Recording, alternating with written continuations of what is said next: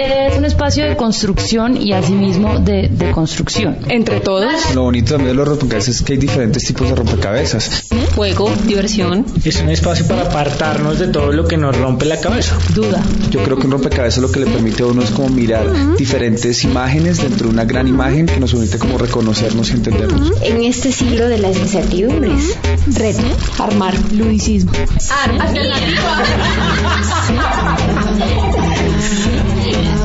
En apariencia podemos parecer todos iguales, pero fijándose uno un poquito más, empieza a haber una cantidad de gamas que son distintas.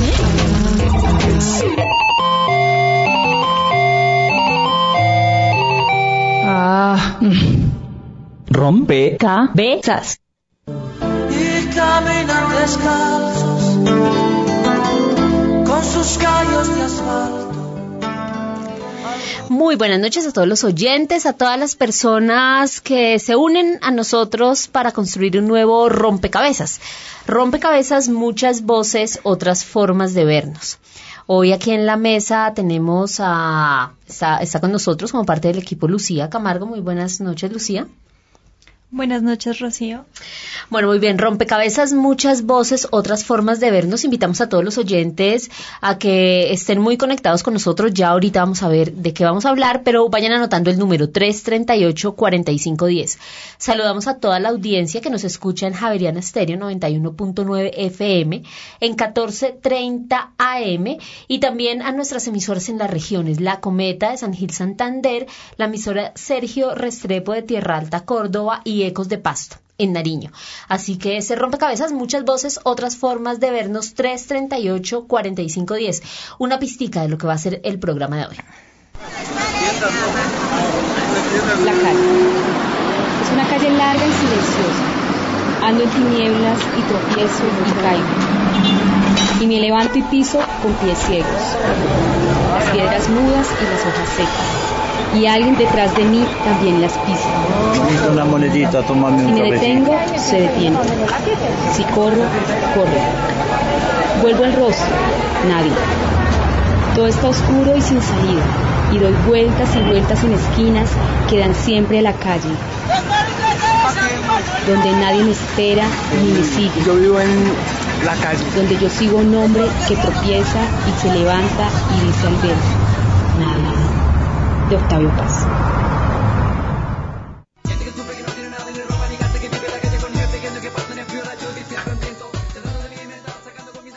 los habitantes de la calle. Esas personas que nos encontramos día a día en, las, en la ciudad transitando y que a veces nos retan un poco, que nos retan nuestra comprensión, que nos retan nuestros miedos, que no sabemos muy bien cómo, cómo conversar con ellos, cómo estar con ellos en la calle. Queremos saber quiénes son, cómo los hemos nombrado, cómo se entienden ellos y cómo es el trabajo de acompañamiento que desde las instituciones oficiales y desde las ONG se viene adelantando con ellos. Y para ello tenemos a dos invitados muy especiales. Entonces los vamos a presentar y los vamos a saludar a continuación. José Manuel Hernández, psicopedagogo, experto en trabajo con población de calle. José Manuel, muy buenas noches. Muy buenas noches. Cuéntanos un poquito cuál es tu experiencia de trabajo con población de calle. Eh, yo inicié trabajando con población de calle más o menos en el año de 1980. Eh, hice mi primera carrera y allí hice mi primera tesis sobre habitantes de calle. Eh, después me fui a México, en México estudié psicología y allí también hice otra tesis sobre los habitantes de calle en la Ciudad de México. Hice mi maestría en psicología clínica y también hice mi tesis sobre las consecuencias y los roles por los cuales llevan a los habitantes de la calle a vivir en condiciones de calle y eh, digamos que he manejado y he conocido durante más de 20 años toda la historia de intervención que han hecho con los habitantes de la calle desde las barreras. Bueno, muy bien. La segunda persona que está con nosotros es Carlos Alberto Garzón, subdirector de adultez de la Secretaría Distrital de Integración Social. Muy buenas noches, Carlos Alberto. Eh, muy buenas noches. Lo mismo, explícanos un poco qué hace la subdirección de adultez de la Secretaría Distrital de Integración Social. Eh, sí, la Secretaría Distrital de Integración Social en el marco de la Ciudad de Derechos viene eh, construyendo un modelo de atención a la habitabilidad en calle que procure eh, desarrollar una serie de acciones de inclusión social, económica a estos ciudadanos que se encuentran en situación de calle, en una perspectiva de reconocimiento de la habitabilidad como un fenómeno social y, digamos como tratando de romper los imaginarios que la ciudad ha construido en torno a esta problemática tan crítica que vive la ciudad y que digamos no es propia de Bogotá, sino es casi que eh, inherente a todas las ciudades y a los medios urbanos donde nosotros nos encontremos. Allí siempre va a existir este fenómeno y lo que busca la Secretaría precisamente es desarrollar políticas que permitan la atención de las necesidades básicas de esta población. Bueno, muy bien, pues estas van a ser las dos personas que van a estar con nosotros construyendo este rompecabezas sobre los habitantes de la calle.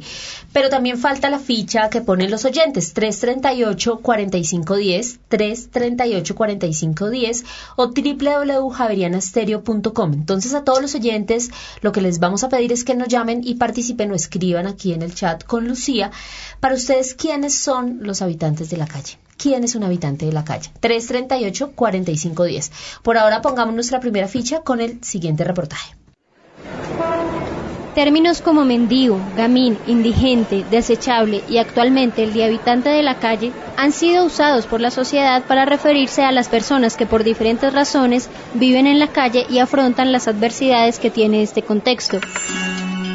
Rompecabezas quiere indagar partiendo desde el análisis de las palabras que han sido usadas para nombrarlos, quiénes son los habitantes de la calle, cómo ellos se definen, asumen la forma en que son nombrados y cuál es su forma de ver el mundo. Adriana Rodríguez Peña, lingüista, docente del Departamento de Humanidades y Letras de la Universidad Central. Si uno se remonta un poco a la Edad Media, siglo XVIII, etcétera, existía la palabra mendigo para aquel que pedía limosna en la calle, no necesariamente que habitara, ¿no? Luego, y concretamente, por ejemplo, en nuestro país aparece esa palabra de gamín para referirle a los niños que vienen en la calle hacia entre los 60 y los 80. Luego, la palabra indigente es el que carece también. Tú revisas qué es desechable en el RAE dice que se puede desechar algo que está destinado a ser usado una sola vez. En relación con estas palabras que hacen referencia a lo que actualmente se conoce como el habitante de calle, lo que hay es una búsqueda de dignificación o de equidad. Entonces, esa evolución lo que refiere es una fuerte transformación en la comprensión de un fenómeno que es el fenómeno de habitar la calle. Jesús Francisco Guzmán López, un habitante de la calle del centro de Bogotá, explica cómo él se define ante la sociedad. Me catalogo por desobediente ante los ojos de Dios, ¿entendido? Lo interesante, que el ciudadano que tiene cultura, que es social, nunca rechace al habitante de la calle. Pero digo porque lo he sentido, más rebelde se vuelve y se puede atracar, se puede hacer un daño si está bajo el efecto del doping.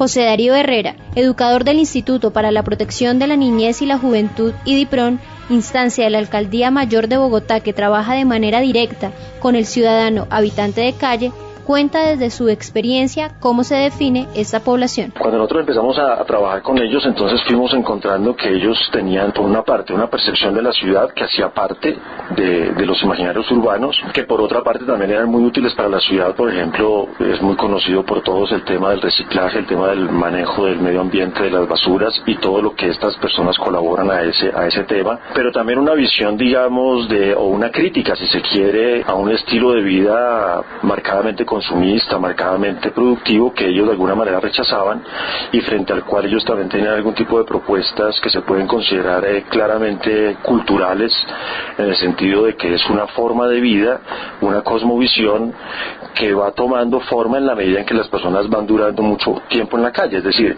los más pequeñitos seguramente todavía están pensando en regresar a sus casas, pero lo que fuimos nosotros encontrando en nuestra investigación es que a medida que estas personas van pasando más tiempo en la calle, ya el es decir, su territorio los va configurando como sujetos eh, urbanos por una parte, pero también como sujetos políticos en la medida en que empiezan a hacer propuestas de su propia condición de, de habitantes de la calle. Era callejero por derecho propio, su filosofía de la libertad Wilson Parra, investigador en ciencias sociales, quien desde hace 12 años investiga temas relacionados con habitantes de la calle, analiza cómo ellos asumen su entorno y las relaciones que tienen con los ciudadanos. Generalmente ellos siempre dicen que ellos están ahí por, por la culpa de la misma sociedad, porque no encontraron un lugar más donde ubicarse y terminaron llegando a la olla o terminaron parchando en la esquina, terminaron consumiendo y terminaron ahí. Ellos se sienten identificados como, como ciudadanos habitantes de calle. Ellos se reconocen a sí mismos como es. Inclusive muchos de los que comienzan el proceso por su estado de consumo duran muy poco y vuelven a salir y vuelven a la calle y vuelven a consumir. Jairo, un joven que lleva cuatro meses como habitante de la calle, habla de su condición de adicción y lo que significa para una sociedad convivir con una persona que vive en la calle. Conocí primero la marihuana, después el bazuco, el bazuco me destruyó. Actualmente fumo esporádicamente, no hago daño a la gente, no robo, simplemente vivo la humildad y de lo que la gente me puede ayudar. Eh, lo que pasa es que en esta situación, en este mundo de modernismo, no acepta a la persona que pues eh, son bien a los pobres. Entonces los discriminan y los aíslan. ¿Cómo los habitantes de la calle asumen las metas y los sueños? Wilson Parra. El habitante de la calle es un soñador, sueña y su sueño es un sueño corto. Muchos ni siquiera se ven siendo adultos mayores. Muchos dicen, no, pucho, yo sé que, yo en unos años puedo estar en el cementerio, porque ellos saben hasta qué punto los puede llevar el consumo. Ellos saben que en la calle la muerte está bastante cerca. Uno habla con ellos y ellos dicen, a mí me gustaría tener una casa, me gustaría salir adelante, pero no puedo. Pero cuando consigo algo, salgo corriendo a la olla y me la fumo. Joana Cárdenas Beltrán, periodista, rompecabezas. Muy bien, está puesto ahí nuestro primer tema, 338-4510. Para usted, ¿quién es un habitante de la calle? O www.javerianestereo.com para que participen en el chat. 338-4510. Bueno, muy bien, están puestos ahí con este reportaje de Joana Cárdenas varios de los elementos que queremos trabajar. Yo quiero comenzar preguntando por el término. Recogía, ya Joana recogía que se han ido acuñando varios términos para nombrar a, a los habitantes de la calle, mendigo, gamín, indigente, desechable.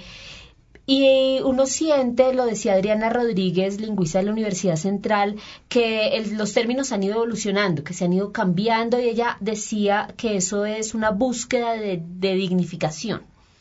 Mi pregunta, y se la quiero plantear a José Manuel, es, ¿ese es un ejercicio que se hace más desde la academia, el que ya, digamos, esté mucho más mal visto, que se diga indigente o que se diga desechable? ¿Es un ejercicio que se hace desde la academia o es un ejercicio que efectivamente es social, que, que ya en la calle, en la calle misma, todos los ciudadanos no consideramos o no nombramos a estas personas como desechable o como indigentes, sino las nombramos como habitantes de la calle? ¿Cómo lo ve usted? Eh, mire, históricamente las instituciones eh, que trabajan para habitantes de calle crearon el problema para habitantes de calle.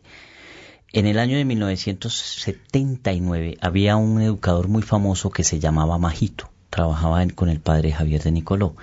En esa época la ley ha sido muy clara y no se podían atender a menores a mayores de 18 años en ninguna institución. A mayores de De 18, 18 años. Y empezaron a aparecer en esta institución, en un patio que queda en este momento en la Plaza España, que se llama el Patio de la 12, los grandes, y le llamaban en esa época los largos, y los pequeños le llamaban chinches. No había cupo para los largos. Y alguien por chiste dijo, es que los largos ya son los desechos de la calle. Es decir, los que ya las instituciones no pueden aceptar. Por eso el término desechable nace como un esquema Surge social. ahí. ¿sí? La academia intenta después tratar de darle una dignificación a este señor y por eso surge como el habitante de la calle o ciudadano de la calle. Pero obviamente eh, al desechable entonces se le va metiendo más nombres, el desecho, el inservible, el rompible, el que no, no se puede reciclar, sí, en este caso ni siquiera reciclarlo, y por esa razón eh, la comunidad intenta desde la academia tratar de dignificar a este personaje. Carlos Alberto, pero ¿qué tanto ese intento de dignificación ha cruzado efectivamente por la sociedad? ¿Qué tanto nosotros como ciudadanos lo hemos introyectado? Sí, la relación que ha construido la ciudad respecto a esta población en una condición eh, bastante precaria, pues es una relación negativa. La percepción que existe frente al ciudadano de la calle siempre ha sido de rechazo y de insolidaridad.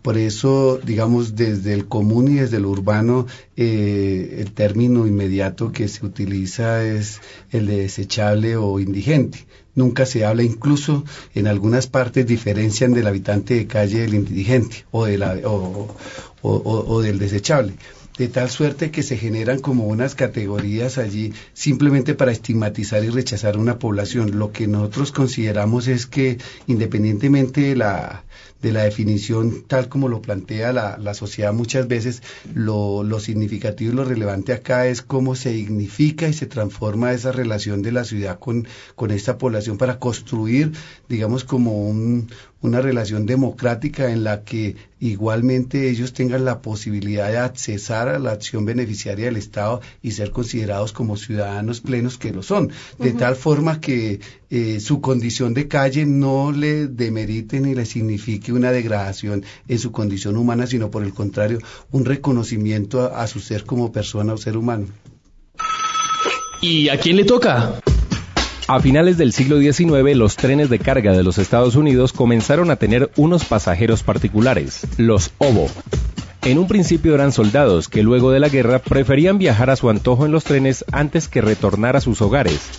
El fenómeno se acrecentó con la Gran Depresión.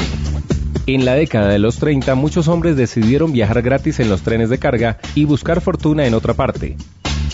Ovo se traduce al español como vagabundo. Sin embargo, este personaje tiene una característica fundamental. Es un trabajador que migra, pero que tarde o temprano vuelve a su trabajo. Tanto en Estados Unidos como en Inglaterra, los homeless son personas sin hogar o sin techo. Para algunos investigadores, esta es una definición bastante limitada. Sobre este grupo, la Organización de Naciones Unidas amplió la definición y aclara que los homeless también pueden caracterizarse como aquel que ya sea por barreras sociales o condiciones personales no puede acceder ni conservar un alojamiento adecuado que le permita tener herramientas básicas de higiene y desarrollo social. Por eso la ONU considera el derecho a un hogar como un principio humano básico reconocido por la Declaración Universal de los Derechos Humanos. Rompe cabezas. Los hijos de En la nota que escuchábamos anteriormente, José Darío Herrera, investigador en ciencias sociales, planteaba o hacía un planteamiento que me parecía interesante y que quiero que lo conversemos un poquito más acá. Hablaba del lugar social como el lugar económico de los habitantes de la calle. Lo mencionaba que tienen un papel definido en la sociedad, que son útiles para la ciudad. ¿Cómo, cuál, ¿Cuál sería el lugar social de los habitantes de la calle? José. Eh, nosotros justo con José Darío Herrera escribimos un libro que se llama Comanche, el comandante de la calle. Y eh, lo que encontramos, y él plantea lo de la investigación, es que justo el habitante de la calle ya tiene su espacio y creó su lugar allí. ¿Sí? No hay que buscarle otro lugar, ese es el lugar que él tiene. Lo que se planteaba es hacerlo en condiciones vivibles, ¿sí? Y quería agregar algo ahí con la connotación de desechable, porque es que cuando uno piensa en la connotación de desechable, crea proyectos para desechables. Ya. ¿Sí? Entonces, le quita la connotación social. Es decir, tú no puedes ser sociable debajo de un puente. No, eso no es social. O tú no puedes ser social en un carro esferado, una familia viviendo en un carro esferado. Entonces, como se concibe el desechable, entonces las instituciones por lo general lo que piensan es decir, la, si hay una familia del carro esferado, eso no es digno. Depende. Uh -huh. Para nosotros sí es digno. Ese es el ese, espacio ese social. Me, ese me parece un punto como muy interesante que analicemos acá. Es, es algo como decir, eh, si entiendo bien, que para la sociedad es difícil asumir que es posible un proyecto de vida en la calle. Es decir, que los ciudadanos que están en la calle son ciudadanos que están en la calle y ese es su lugar de, de vida. De y, y, es ahí donde, donde se tiene que construir dignidad. De hecho, gran parte, de acuerdo al último censo de los ciudadanos habitantes de la calle, y cuando uno, digamos, hace acercamiento a ellos, uno encuentra que ese es su proyecto de vida. O sea, digamos como que ya han construido allí una relación bastante fuerte con su entorno, su espacio y su hábitat, es ese. Y digamos, lo han apropiado de una manera tan eficiente que han logrado hacer de él su, su, su, su vida inmediata. Y el, y, y el, problema de las políticas muchas veces de la, del distrito es entrar a chocar y ir en contravía de esos imaginarios ya uh -huh. construidos en la ciudad y que hace parte, digamos, de la, de la vida cotidiana de la ciudad. Por ejemplo, en el, en el caso del, del canal del río Arzobispo, por ejemplo, uno encuentra algunos ciudadanos que ya han construido allí su hábitat y se han convertido en vigías y del, del sector. Entonces, cuando la ciudad los rechaza, entonces se convierte en un factor de inseguridad. Pero la idea es cuando se incorporan al espacio urbano como parte de la ciudad, allí la idea es que ellos se transformen y dignifiquen su condición de vida en esas en las condiciones en que están. Carlos Alberto, eh, tenemos en este momento una llamada muy buenas noches. ¿Con quién hablamos? Buenas noches, con Antonio. ¿Antonio? Sí, Antonio. Antonio, para, para usted, ¿quién es un habitante de la calle? Pues es una persona que ha sido marginada por la sociedad. Creo que, digamos que es muy complicado este fenómeno, sobre todo en Bogotá, pues soy de acá. Eh, y creo que ya la sociedad lo- los han actualizado de una manera que me parece sorprendente, que, que creo que ya es como algo que hace parte del paisaje y que, que no debería ser así, ¿no? Pues digamos, es, es como también los resultados de, de políticas económicas que han sido realmente mal enfocadas, que, hay que y, y que los actos que se, se realizan desde las instituciones del Estado eh, son eh, asistencialistas que no de alguna u otra forma no eh, como que no miran esa, esa el, el- el- el problema estructuralmente, ¿no? Y, eh, y así saquear, ¿no? Muy bien. Muy bien, muchísimas gracias Antonio. 338-4510 o www.javerianastereo.com. Eh, ahí Antonio toca un tema importante que lo quiero comentar también. Pareciera que hacen parte del paisaje. En cambio, en la nota escuchamos que José Darío Herrera planteaba, son sujetos políticos y desde ese lugar de la calle plantean plantean sus propuestas de mundo, de país, de sí, no sé si ese es un término un poco vago. ¿Cómo lo podemos dar un ejemplo de que efectivamente los habitantes de la calle tienen una posición política frente al mundo también? Yo creo que hay una resistencia. Es decir, eh, es posible eh, que yo, por ejemplo, que trabajé con ellos hace 20 años, hoy los encuentro todavía en la calle y me saludan, me dicen que hubo, profe, aquí seguimos. Es decir, no ha habido ninguna institución hasta el momento, excepto un poco la del padre Javier de Nicoló, pero el resto ni el Estado ni ninguna institución en el país que pueda sacar un muchacho diciendo aquí está. El muchacho recae, vuelve y cae, pero no recaído en términos terapéuticos, sino que no es la, no hay, no se encuentra la respuesta que él está buscando. ¿Sí? Porque un estado, es decir, un estado donde le ofrece a un muchacho, lo primero que dice es que él tiene problema de hambre, tiene problema de ropa, si va y lo viste y le da de comer, no, no, está entendiendo el problema político del, del, del joven. Ellos, con su historia, con su permanencia en la cosa, incluso con su jerga que han mantenido todavía, nos están diciendo, esa es nuestra propuesta política, aquí resistimos. Los ciudadanos tienen cabida en rompecabezas. ¿Quién es para usted un habitante de la calle? Un habitante de la calle es una persona que pronto, le negaron de pronto trabajo, problema con un familiar o X o Y personas. No tenemos el conocimiento porque está en, una, en un estado de drogas o qué cosas.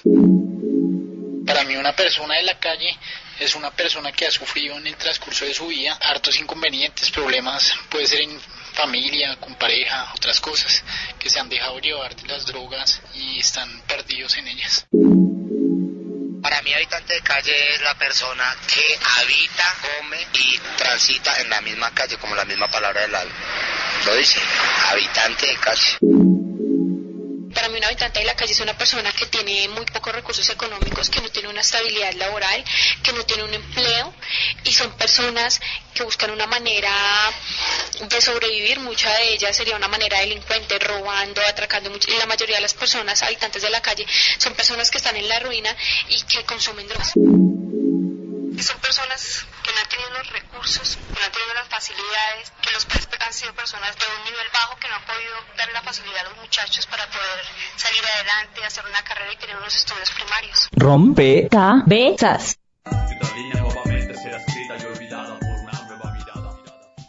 Vamos a otro puntico que también abordábamos en la nota y es el tema de la relación entre los habitantes de la calle y los ciudadanos. Y los ciudadanos, digamos, todos los demás que tenemos una casita.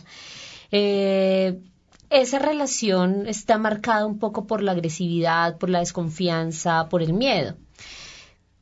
¿Cuáles son los, digamos, todos conocemos los, factores, ¿no? La, la asociarlo a la inseguridad, asociarlo al tema de drogas.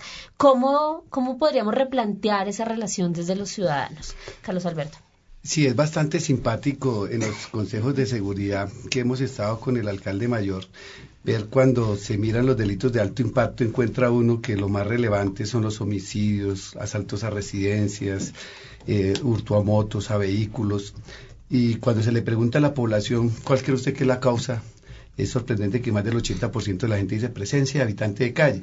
Y cuando uno ve en estos ciudadanos, por su propia condición de consumo, muchos de ellos y deterioro personal, pues tienen unas condiciones tan precarias que ni siquiera tienen la posibilidad de acceder- acceder al servicio de salud. Sin embargo, la ciudadanía lo castiga de una manera cruel y dura, eh, atribuyéndole gran parte de la inseguridad de la ciudad. Y eso es lo que hay que romper, ese imaginario. Y precisamente lo que busca la Secretaría en todo el modelo de atención a la habitabilidad en calle es precisamente la dignificación, por un lado, del ciudadano en términos de inclusión y de reconocimiento y de derechos, de restitución y de garantía, pero por el otro lado de resignificar los imaginarios que tiene la ciudad en relación a ellos en términos de, de comprenderlos y de incorporarlos a una vida de ciudad, términos de que la ciudad nos pertenece a todos, la ciudad no solamente de los que tenemos casa o espacio, sino de todos.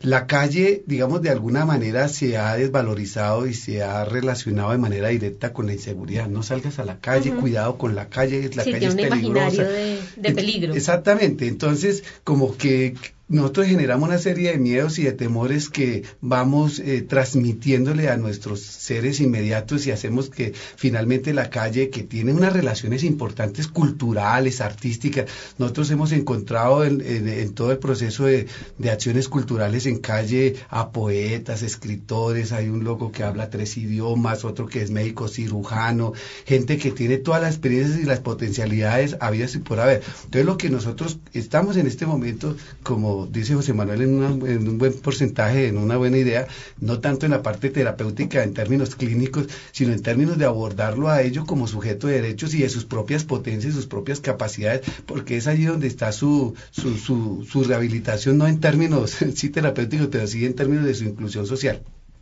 José Manuel, eh, según entiendo, tú estuviste acompañando a habitantes de la calle mucho tiempo.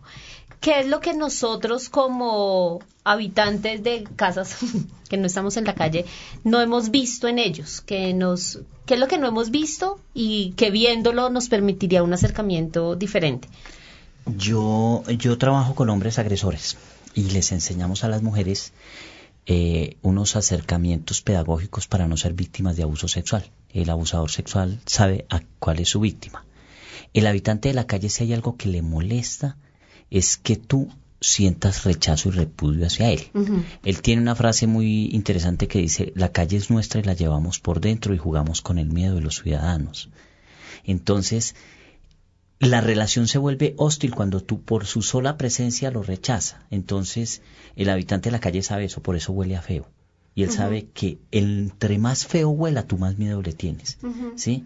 Si tú te acostumbras al olor de él, pues es otro cuento. Y por otro lado, digamos que la calle hoy para, como lo planteas, la calle hoy ni siquiera para los habitantes de la calle es segura. Es decir, es- la ciudad está hecha para excluirlos cada vez más.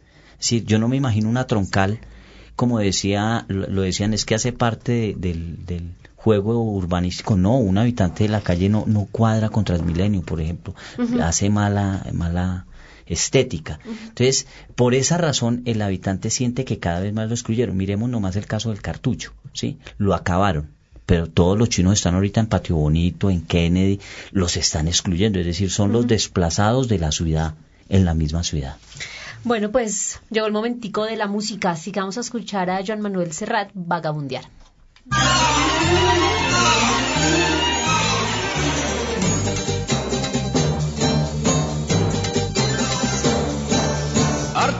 De estar harto, ya me cansé de preguntarle al mundo por qué y por qué. La rosa de los vientos me ha de ayudar y Desde ahora vais a verme vagabundear entre el cielo y el mar, vagabundear como un cometa de caña y de papel. Me iré tras una nube para serle fiel a los montes, los ríos, el sol y el mar a ellos que me enseñaron el verbo amar. Soy palomo torcaz, déjame en paz. No me siento extranjero en ningún lugar. Donde hay alumbre y vino tengo mi hogar. Y para no olvidarme de lo que fui, mi patria y mi guitarra las llevo en mí. Una es fuerte y es fiel, la otra un papel. No llores porque no me voy a quedar. Me diste todo lo que tú sabes dar.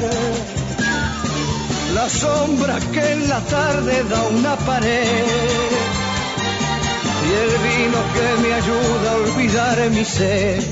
¿Qué más puede ofrecer una mujer? Es hermoso partir sin decir adiós. Serena la mirada, firme la voz. Si de veras me buscas, me encontrarás. Es muy largo el camino para mirar atrás. ¿Qué más da? ¿Qué más da? 338-4510 o www.javerianastereo.com. Estamos hablando hoy, intentando armar el rompecabezas de los habitantes de la calle. ¿Quiénes son? ¿Cómo los nombramos? ¿Cómo nos relacionamos con ellos? Y en este segundo momento vamos a hablar un poco de cuáles son los programas de atención, de acompañamiento, desde qué enfoque están hechos. Entonces, hay una primera pregunta, José Manuel. Eh, tú has sido acompañante, digamos, de población en calle, pero ¿cómo has visto, cómo haces una primera evaluación de todos los programas de atención que vienen del distrito y de las ONGs? Bueno, del distrito no solo, digamos, de las instituciones oficiales. Digamos que todos los modelos a intervenir han sido construidos desde una lógica conductista, ¿sí?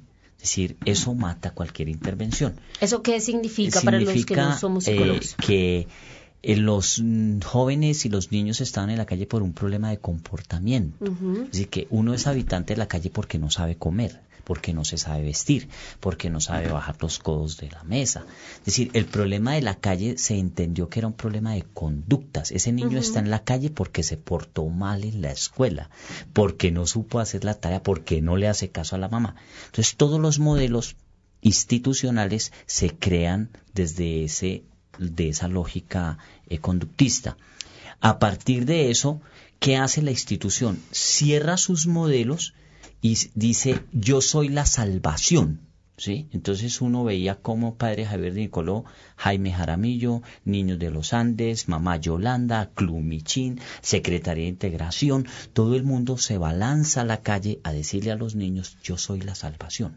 Vengan para acá. A sacarlos, de la calle. de la calle porque la calle es el infierno, la calle es el demonio. Y en esa medida, cuando el niño está en la institución, este juego es perverso haces lo que yo diga o si no te devuelvo a la calle. Aún todavía está en las grandes instituciones para adultos.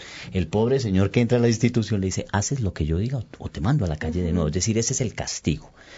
Y fueron creciendo, los jóvenes fueron creciendo, fueron creciendo, fueron creciendo, y no hay una política clara de intervención. Cuando el chino cumplió 18 años por ley, bueno, usted ya, usted ya comió mucho papa institucional y vuelve a la calle. Pero además, que es una cosa muy perversa que yo pude investigar desde toda la política institucional, es que cupo vale.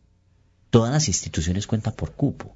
Entonces tú veías, por ejemplo, un programa que se llamaba los, Las niñas pobres de, de la caridad. Entonces tú ibas y realmente eran las niñas pobres de la caridad. Uno le daba miedo, uno le daba tristeza ver esas niñas. Porque la institución lo que hacía era, además de ser conductista, empobrecer a los niños. Entonces, como eran habitantes de calle, como eran niños de calle, había que darles mala comida, la vestuario era muy feo, la, había una cosa que se llamaba el, de la- el sonadero comunal, era una señora que sonaba a todos los niños con el mismo delantar y eso fue muy popular. En ese proceso, los jóvenes fueron creciendo, fueron creciendo, fueron creciendo y no había una política clara, por ejemplo, frente al consumo de sustancias psicoactivas. Tampoco lo había. Los jóvenes fumaban marihuana y el problema era la marihuana. Ese era el problema. Entonces, si dejan de fumar marihuana, se curan. Si aprenden a comer, se curan. Si se visten bien, se curan.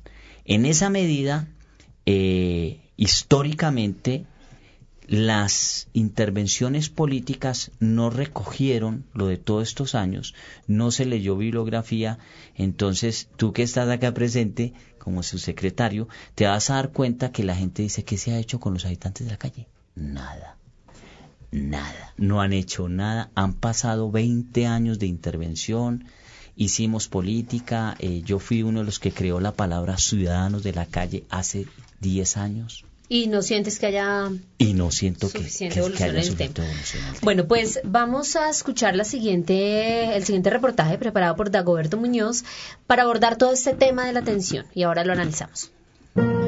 La problemática de la habitabilidad en calle ha venido aumentando. Hace algunas décadas, el grupo mayoritario estaba compuesto por niños y jóvenes que procedían de barrios periféricos y deprimidos, pero en los últimos 10 años, según Carlos Alberto Garzón, subdirector para la adultez de la Secretaría Distrital de Integración Social, han llegado a habitar la calle población desplazada por la situación de violencia que vive el país, algunos jóvenes que se han desvinculado de grupos armados ilegales y también se han tenido algunos casos de jóvenes pertenecientes a grupos indígenas. Según el censo realizado por la Secretaría de Integración Social en 2008, el número de habitantes de calle era a la fecha de 8.300, fuera de los recicladores y otro tipo de habitantes temporales. ¿En qué consisten los programas de atención y acompañamiento a la población habitante de calle? Sandra Luz Castro, antropóloga, directora de la corporación Extramuros. Las organizaciones no gubernamentales, dos o tres que trabajamos directamente en calle, nos hemos mantenido en dos líneas.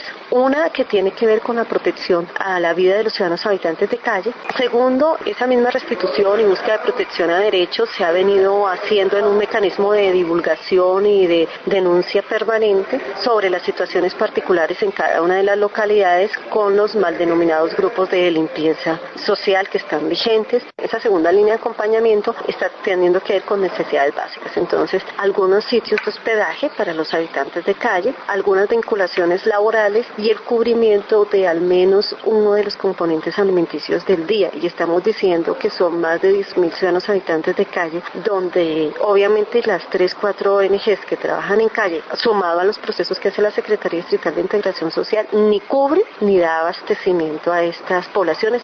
Omar Ruiz, experto en trabajo con población de calle. En este momento pudiéramos decir que hay una hegemonía de las intervenciones terapéuticas que parten de considerar al habitante de calle como una, una situación anómala, como un personaje que debe ser retirado de la sociedad para ser reciclado mediante un proceso pedagógico, pero sin reconocerle también posibilidades de vida aún en su nomadismo urbano como en condiciones de dignidad y de justicia. No han habido políticas públicas, han habido programas de atención.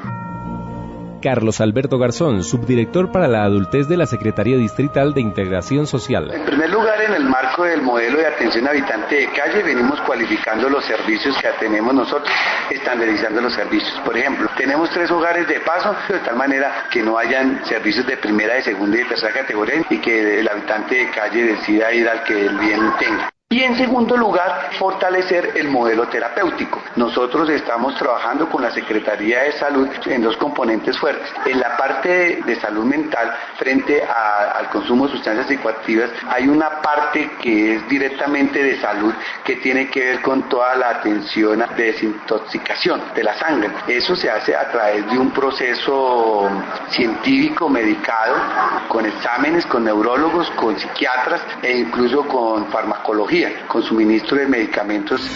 Los habitantes de las grandes ciudades, como es el caso de Bogotá, manifiestan cada vez más sensación de inseguridad y muchos de ellos relacionan esa inseguridad con el aumento de habitantes de calle.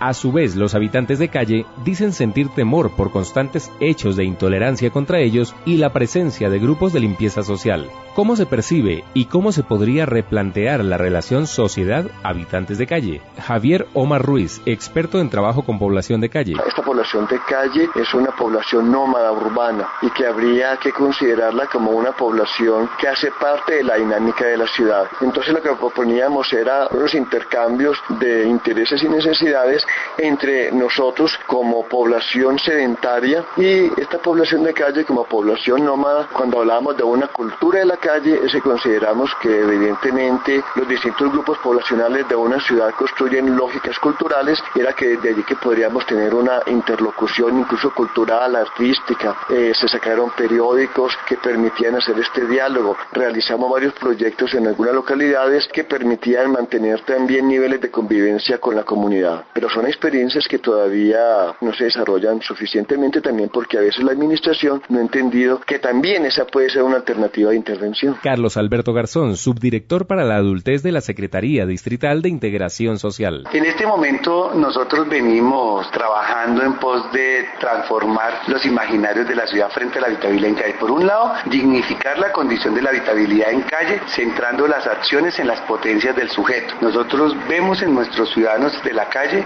a ciudadanos empoderados con derechos, con capacidades y con habilidades. De hecho, tenemos un grupo de cazatalentos que identifica estas capacidades de estos ciudadanos y les ayudamos a fortalecer esas habilidades para poder, además de servir de un apalancamiento terapéutico, también la posibilidad de su inclusión. Y la segunda actividad que venimos haciendo nosotros es resignificar la relación que tienen los ciudadanos con la ciudadanía, con el resto de la ciudad, que los percibe de una manera negativa, de inseguridad, de rechazo permanente, de insolidaridad, de estigmatizar a esta población y en algunos casos de patrocinar grupos de limpieza social que están dirigidos pues, a aniquilar y acabar de manera física con el fenómeno. La calle no es solamente miedo, no solamente es oscuridad y peligro. Y lo que la ciudad tiene que ser abierta a reconocer esa realidad y a incorporarla dentro de la dinámica urbana y no excluirla. Una cosa es la delincuencia que hay en calle y otra cosa son los ciudadanos habitantes de calle. ¿Cómo ven la situación comunidad de habitantes de calle los directos implicados? Comerciante. A veces pues lo asustan a uno por el impacto de su ropa, su mal olor y el fumar la droga, que andan armados. Solución, hombre, ponerlos a trabajar en algo productivo, llevarlos a una finca o comprarles lo que ellos reciclan, pero no darles dinero, sino comida y vivienda. Ama de casa. Muy nerviosa porque uno siempre les tiene miedo, uno siempre les tiene como nervios. Yo venía y ella iba como a las 11 de la mañana, traía un palo y me pegó. Uy, eso me dio durísimo desecharle caminos. Toda la vida le han dicho caminos. Habitante de calle. Uno se gana el trato, ¿sí me entiende? Si uno trata bien a las personas, pues las personas también lo tratan bien a uno. Más a veces sí le, le discriminan a uno por ser consumidor de drogas. Le dicen dinero a uno, pues sí, más que todo dinero. Habitante de calle. Hermano, esos contrastantes variados, usted sabe que se encuentran genios de todo tipo, caracteres y reacciones de todo tipo. Hay bueno y hay de malo, eso se sabe de todo. Una persona como soy yo que conozco el bien y el mal, todo se lo dejo a Dios, hermano todopoderoso. Sí, abogo por la gente buena que también se guíe, por eso la espero que el mundo cada día sea mejor, porque venimos de una vida dura y esperamos que el futuro cada día sea mejor, ¿sí o no? Porque ese es el, el ideal del hombre, digo yo, ¿no? De 10, 7 le llevan la buena y 3 le llevan la mala. O sea que vamos ganando tomos. Dagoberto Muñoz Cerazo, periodista Rompecabezas. Bueno, aquí en Rompecabezas hemos tratado de poner sobre la mesa una visión que seguramente no es tan común para, para nosotros los sedentarios, como nos, como, como nos llamaron ahorita en, en la nota que estábamos escuchando. Y es que es posible la, ser ciudadano en la calle. O sea, que la calle es un lugar también donde, donde nos hacemos ciudadanos, donde estas personas han decidido ser ciudadanas y ejercer sus derechos desde allí.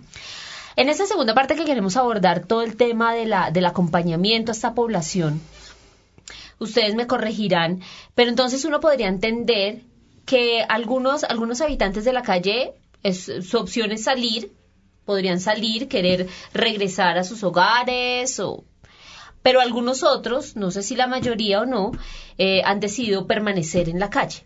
Entonces, los programas tendrían que acompañar esa permanencia en la calle o, como ustedes lo mencionan, hacerla más digna. ¿Sí? No sé si voy bien hasta ahí haciendo, haciendo el resumen. ¿Qué pasa entonces en esta segunda, en este segundo escenario en el que, en el que lo que hay que hacer es acompañar esa permanencia de los ciudadanos en la calle con temas como el manejo de las drogas, ¿sí? Con temas como la salud, vamos como las condiciones de salud en que viven estas personas. Bueno, por, la, por ahora esos dos, mencionemos esos dos que yo creo que son fundamentales, el tema de drogas y el tema de salud. Entonces, no sé si Carlos Alberto nos ayuda. Sí, la idea inicial de la Secretaría es tratar de hacer una caracterización muy precisa del ciudadano, definir su perfil, eh, las complejidades que tiene la, el ciudadano. No es lo mismo un ciudadano que lleva un año en calle al que lleva 10, 20, 30 años. No es lo mismo el, el, trabajo que se hace con un joven que con un adulto o un adulto mayor. No es lo mismo una persona que es consumidora eh, muy ocasionalmente a una persona que es poliadito o crónico. O sea, hay una diferencia muy fuerte. El tema de salud mental es un tema que atraviesa definitivamente el tema de la habitabilidad en calle y eso requiere definitivamente un tipo de intervención diferenciada. Entonces, un poco lo que quiero señalar con esto es que un modelo de intervención no se trata de que el programa se ajuste o que el ciudadano tenga que ajustarse a los programas que tiene el distrito o las ONGs, sino cómo esos programas se ajustan a los perfiles de los ciudadanos y desde esa perspectiva se le ofrecen una, unos servicios que realmente respondan a las expectativas que ellos esperan o demandan del mismo distrito. Yo creo que ahí es donde surge un poco la idea y de cómo a partir de allí se construyen eh, unas respuestas integrales que den cuenta de las necesidades de los sujetos y no al contrario, la ciudad que requiere muchas veces retirarlos de la calle, que es digamos el modelo que se venía haciendo y el modelo asistencial, simplemente de ir a, a, cogerlos en las calles, llevarlos a los hogares de paso, a las comunidades de vida o, o centros terapéuticos, pero que no estén en el espacio público.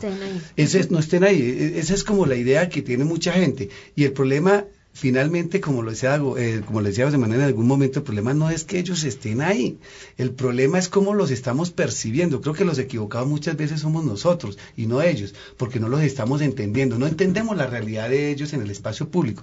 El día que logremos entender esa realidad y comprender el fenómeno que hay en calle, ese día lograremos transformar la relación y construir una, una ciudad mucho más segura y una ciudad realmente incluyente. Entonces, un modelo... Pero una, una pregunta, porque digamos que tú estás planteando varios retos en términos de, de esos programas de acompañamiento, pero ¿qué tanto esa caracterización de la población de la que tú hablas, esos programas específicos, si es un niño que lleva un año o es un adulto mayor que lleva 20, qué tanto se ha avanzado en el distrito? Ya más, eh, y ahí te pido digamos, un sentido autocrítico también. No, claro, lo que hay que comprender un poco, y, yo sí creo que el distrito ha hecho muchos esfuerzos, yo creo que desde el 98 han habido unos avances significativos, lo que pasa es que la dinámica social se ha venido transformando. Hoy el fenómeno del habitante de calle no es el fenómeno de los años 50, 60 del Gamín, cuando comenzó a operar el padre Idipron, el padre Javier de Nicoló con Idipron, donde se estaba atendiendo al niño de la calle. Y lo que pasa es que hoy, la hoy ya no hay una generación, hoy ya estamos como en la cuarta generación de calle. Es decir, ya tenemos incluso familias que están en calle. No era antes el niño que llegaba a la calle, hoy ya encontramos familia de calle, ya estamos en una cuarta generación. Eso quiere decir de que el problema en calle ya se ha mezclado con otros fenómenos urbanos distintos. El tema del desplazamiento, de las migraciones internas, la crisis económica, los procesos de deterioro urbano, la renovación urbana. O sea, ya hay una serie de fenómenos urbanos, sociales, económicos, ambientales que confluyen en el territorio, que complejizan mucho más la realidad de la población en el, en territorio. Entonces, yo lo que quiero señalar es que esa complejidad que tenemos hoy en el territorio es lo que nos está invitando a nosotros a ser imaginativos frente al acompañamiento y a los programas de intervención, porque no pueden ser ni asistenciales, pero tampoco, digamos, unos programas que no den respuestas reales a lo que la población está esperando del Estado. Los habitantes de Bogotá respondieron a rompecabezas. ¿Usted cree que como sociedad podemos hacer algo para mejorar la calidad de vida de esta población? Viéndolos en asilos, ¿no? Y no solo dejándolos allá, sino como brindándoles un, trabajo. No solamente darle la comida y que la gente vuelva a salir, sino que los tengan allá y que tengan su propio trabajo ahí. Pues estas cosas, son muchas pero una de ellas eh, al menos responsabilidad en el sentido de que a las mamás les enseñen cómo guiar a sus hijos. Desde ahí empiezan los habitantes de la calle. No sé, no dándoles plata para que trabajen y no dándoles plata a los que tienen hijos, pues a los que supuestamente traen hijos, porque muchas veces alquilan los hijos para pedir plata podría apoyar a, la gente de la calle creando microempresas, generando empleo, por ejemplo, desarrollando negocios de reciclaje, que hayan varias comunidades que se unan, así varios de ellos pueden llegar a, producir. Hacer, programas para mejorar el, sistema de vida de, la gente de la calle, para superar la forma de, vivir, comida o vestuario, por decir algo. Sí, sería una de las cosas primordiales. Rompe cabezas.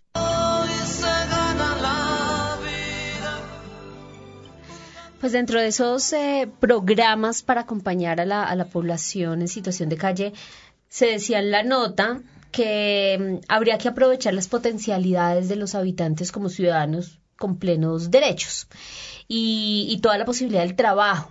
Si escuchamos ahorita el sondeo que hicimos en la calle, muchas personas dicen es como que los saquen de la calle, que los tengan allá, que sean productivos. José Manuel, ¿cómo replantearse si estamos asumiendo esa visión de que la calle también es un lugar posible para ejercer la ciudadanía? ¿Cómo, cómo replantearse em, el tema del trabajo ¿sí? y el tema de las potencialidades de los habitantes de la calle? ¿Cómo mirarlo? Eh, yo eh, tuve la fortuna de ser psicólogo de la Secretaría de Integración Social manejando uno de los programas y fue doloroso que yo ayudé a enterrar a Efraín Camargo, un colega de ustedes que era el presentador del noticiero 24 horas. ¿Se acuerdan de Efraín Camargo? No, no, recuérdanos un poquito. Efraín Camargo era uno de los periodistas más famosos y era el presentador del noticiero en los años 70, 80, del noticiero 24 horas, en una voz muy, muy sonora. Él terminó siendo habitante de la calle, él terminó consumiendo, él en los eventos de la Secretaría de Integración Social era el presentador, era el, mm. era el locutor, pues. Y sin embargo, eh, terminamos enterrándolo. Eh, fui el psicólogo de cabecera de cientos de abogados, ingenieros, eh, pedagogos, trabajadoras sociales que estaban en el cartucho y quebraron pero quebraron justo en el ámbito institucional. Es decir, sacar a un muchacho como Efraín Camargo y ponerlo nuevamente en los atriles, buen trabajo y sin embargo recae. Es decir, no hay una respuesta clara y concreta, pero se suicidan y se mueren, digamos, dentro del ámbito institucional. Es la manera como ellos nos están demostrando que no funciona. Nosotros tuvimos una experiencia que quiero traerla aquí, eh, promovida por la Secretaría de Integración Social, y era un programa que se llamaba Cátedra de Vida Urbana. Y es que aprende de la vida. La misma vida te enseña. La vida te enseña que si tú quieres ser embolador, sé un buen embolador. Empezamos a trabajar Cátedra de Vida Urbana, era empezar a desinstitucionalizar la calle en términos de comportamientos. El chino daba puñaladas. Bueno, está bien, das puñaladas, pero no las des, no dejes paralítica a la gente. Vas a robar, está bien, robe, pero no robes hiriendo. Y empezar a bajar un poco estos términos. Obviamente la administración le pareció una locura. Esto no es, muy retador, digamos, esa, esa visión. Pero de una u otra manera, Cátedra de Vida Urbana también les enseñaba a ellos a ser buenos padres, ¿sí? a ser buenos esposos, a ser solidarios, ¿sí? Más en la construcción del grupo, del colectivo, en beneficio de la sociedad. Si tú capacitas a 20 muchachos de la calle y tú le dices, mira hombre, ¿sí? Esa mujer que tú asustas y que le robas tiene el diario para llevar, no le robes todo. Bueno, robale la mitad. ¿Sí? Claro, es una locura, la gente dice, ¿esto qué es? Pero de esa manera la gente respondió hoy. Todos los egresados que tuvimos en Cátedra de Vida Urbana, hace 10 años nos ven en la calle, nos saludan de beso, nos abrazan y profe, gracias. Ya no soy tan... Ahí, lo que está, ahí lo que está planteando José Manuel es obviamente todo un tema de debate yo creo que son de las cosas que nos, que nos retan como ciudadanos. La última preguntita porque se nos acabó el tiempo, Carlos Alberto. Hay, hay muchas, ¿cómo plantearlo? Muchos retos que tienen que asumir todas las organizaciones e incluso eh, desde el Estado que acompaña a esta población para aprender y, crear una estrategia oportuna. O ya aprendimos todo, ¿en, dónde está como el, el clic?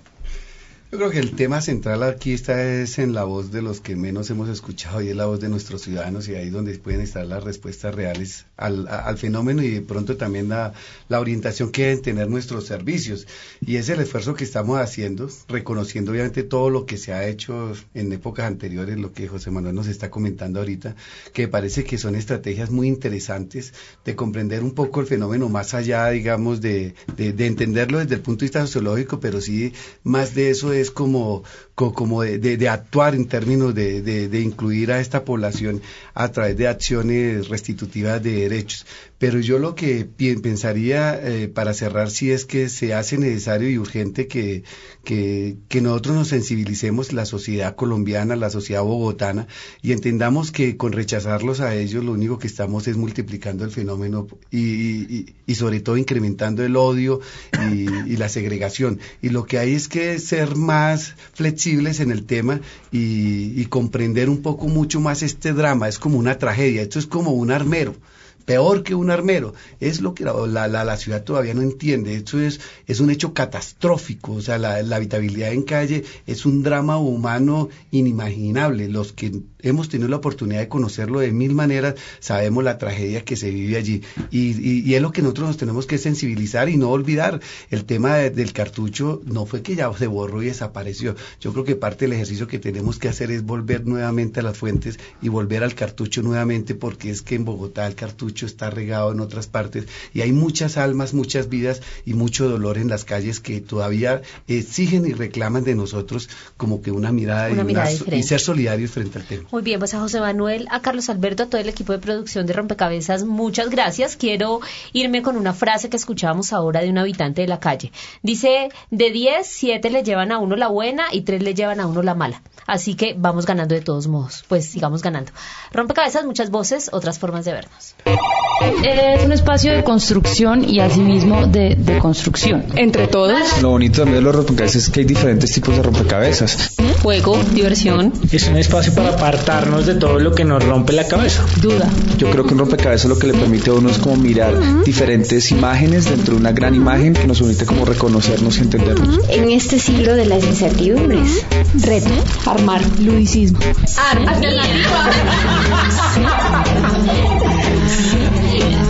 En apariencia podemos parecer todos iguales, pero fijándose uno un poquito más, empieza a ver una cantidad de gamas que son distintas.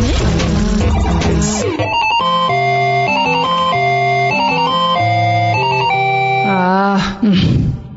Rompe cabezas.